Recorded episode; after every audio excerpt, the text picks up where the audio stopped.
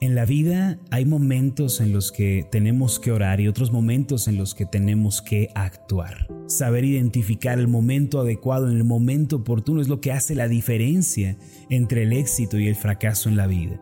Así como en la guerra hay un momento para planear la estrategia y otro para salir a la batalla, también en la vida cristiana hay un momento para estar arrodillados clamando a Dios, buscando su rostro y otro momento para ponernos de pie y tomar decisiones importantes. Si combinamos la oración con la acción, los resultados van a ser extraordinarios. Algo similar sucedió en la vida de Moisés cuando estaba frente al desafío del Mar Rojo avanzó confiado en Dios y entonces un milagro tuvo lugar. Y algo similar puede suceder también en nuestras vidas.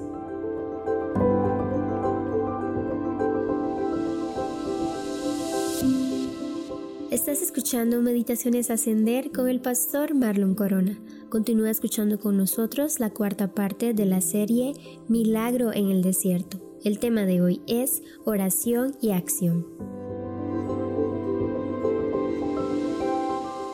Mi abuela es una mujer de, mucha oración. Muchas veces durante mi infancia yo la escuché orar, la escuché clamar a Dios. Incluso un día me tocó verla arrodillada en su habitación orando al Señor.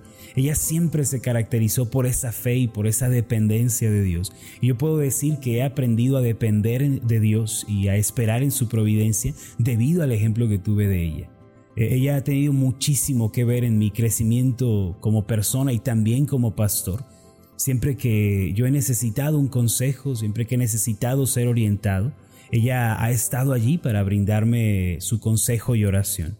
Creo que la oración, mis amados, es uno de los aspectos más importantes en la vida de un creyente. Y quizá la razón por la que enseño tanto sobre la oración es porque tuve un gran ejemplo en mi infancia, mi abuela. Ella me enseñó la importancia de la oración. Cuando yo era un niño, en casa de ella había un pequeño cuadrito que tenía unas manos juntas como cuando uno ora y tenía en la parte de abajo ese pequeño versículo de Primera de Tesalonicenses 5:17 que dice, orad sin cesar. Esta pequeña frase fue dicha por el apóstol Pablo a la iglesia de Tesalónica con la finalidad de que ellos nunca olvidaran ni subestimaran la importancia de la oración es también un recordatorio para nosotros de que no debemos tener en poco la vida de oración. En este pasaje, orad sin cesar, Pablo no está diciendo que pasemos las 24 horas del día de rodillas orando en una habitación. Esto sería no solo imposible, sino infructuoso también. El apóstol se refiere obviamente a que debemos tener tiempos privados de oración, oraciones personales al Señor, pero de igual forma debemos vivir con una mente de oración. Es decir, en todo momento nuestra mente tiene que estar unida al Señor. En otras palabras, nuestros pensamientos no deben apartarse de la comunión con Dios. Cuando uno va al trabajo, la mente de esa persona debe estar alabando y agradeciendo a Dios. Cuando pasamos tiempo con nuestra esposa, cuando estamos con nuestra familia, debemos estar pensando en glorificar a Dios, en honrarlo. A lo largo de todo nuestro día, debemos estar unidos a Dios en nuestros pensamientos. Esto es algo muy importante que nadie debe olvidar. Eh, esto es orar sin cesar. No obstante, esta primera parte de la oración es solo una de las responsabilidades que tenemos como cristianos. Existe un segundo paso que tenemos que dar. En la vida de toda persona llega ese momento en el que tiene que tomar una decisión importante. Emprender un negocio quizá, eh, tomar la decisión de casarse, ir a vivir a algún lugar, quedarse quieto, avanzar en una dirección, todas estas son decisiones que marcan la vida. Todo el tiempo estamos expuestos a tomar esas decisiones, a entrar en este o en aquel camino. Y por una parte debemos orar por tales decisiones, pero por otra parte debemos actuar y debemos ser decididos. Estas dos cosas son importantes, la oración y la acción. Y debemos aprender a identificar la diferencia entre una y otra. Esto podemos verlo en la vida de Moisés. Después de resaltarle al pueblo de Israel la importancia de no temer y de estar firmes como lo vimos el día de ayer, tuvo lugar un evento memorable en la vida de Moisés. En Éxodo capítulo 14 versículos 15 y 16 leemos lo siguiente.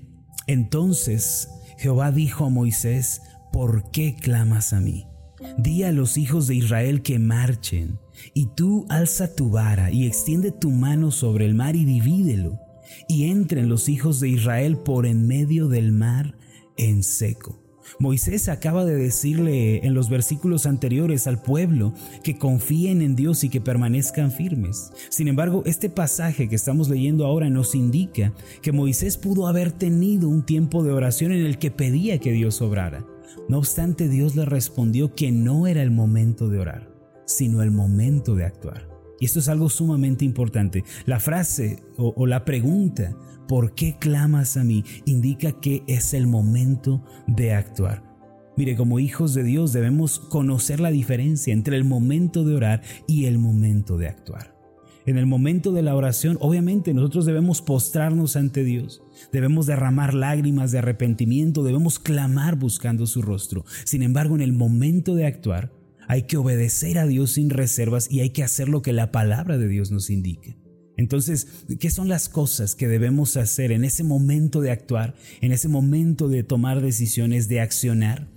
En ocasiones, al igual que Moisés, nos vamos a encontrar frente al mar rojo de la vida.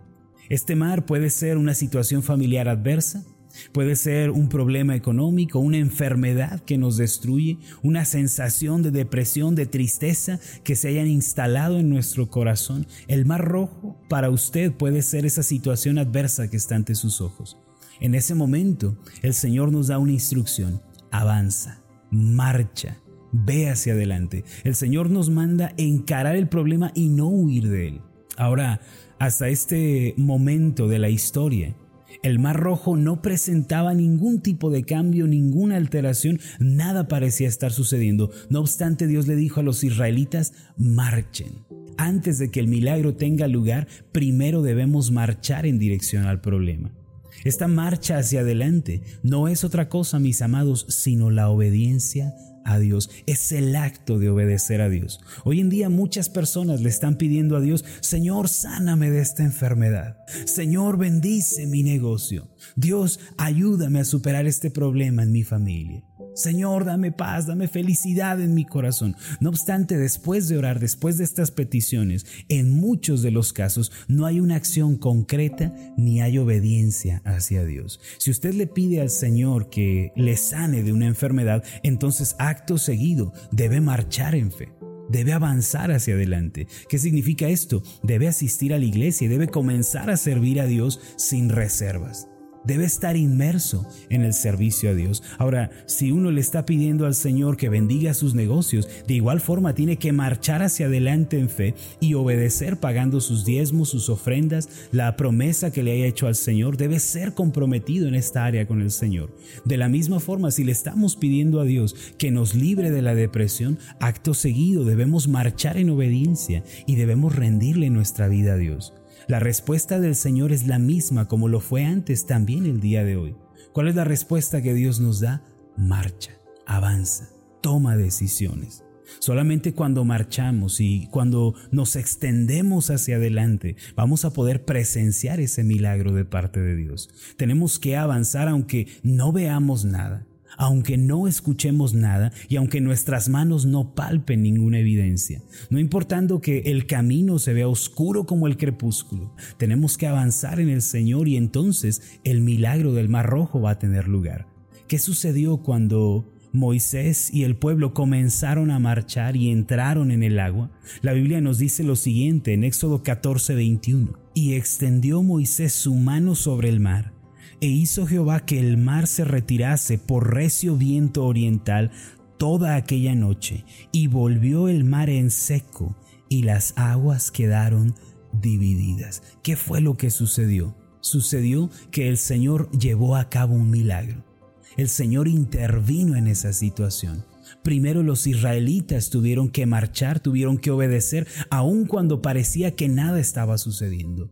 Así como nosotros también tenemos que obedecer al Señor cuando no hay evidencias del milagro. Y entonces, acto seguido, el poder de Dios se manifiesta. El Dios de la Biblia va a obrar poderosos milagros cuando su pueblo avance en obediencia delante de Él. Si usted quiere presenciar estos mismos milagros que sucedieron en el desierto, entonces debe orar y también debe avanzar. Hay un momento para orar y hay otro momento para tomar decisiones. Esta es la dinámica bíblica que tenemos que seguir en nuestra vida. Por una parte oramos y por otra parte accionamos. Oremos.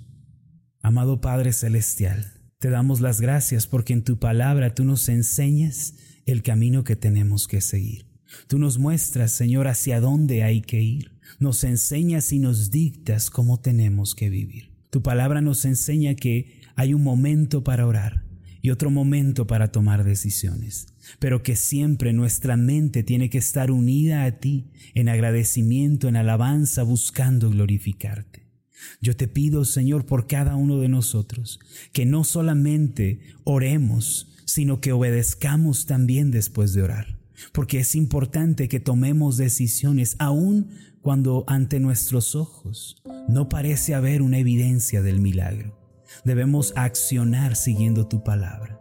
Después de esto, tú manifiestas un milagro, llevándonos en seco en medio de las aguas. Gracias te damos, en el nombre de Jesús. Amén y amén.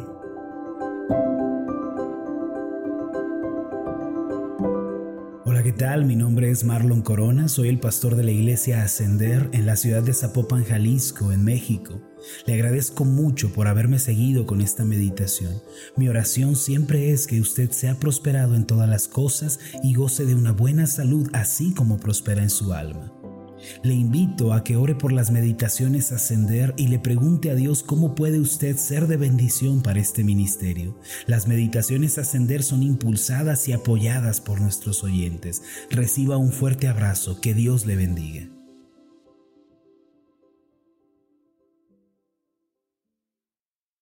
Estamos muy contentos, pues esta semana llevaremos a cabo nuestra conferencia anual titulada Conquistadores. En Ascender ya los estamos esperando y estamos emocionados de poder servirles. Los esperamos del 24 al 26 de enero en el Centro de Reuniones Ascender en Zapopan, Jalisco, en México. Si usted desea asistir a la conferencia 2020, todavía está a tiempo. Puede confirmarnos su asistencia en nuestra página de Facebook a través de un mensaje privado o también un mensaje de WhatsApp a nuestros números oficiales. Le pedimos incluir su nombre, su edad y la ciudad de iglesia de donde nos visita. Allá nos vemos. Hasta pronto.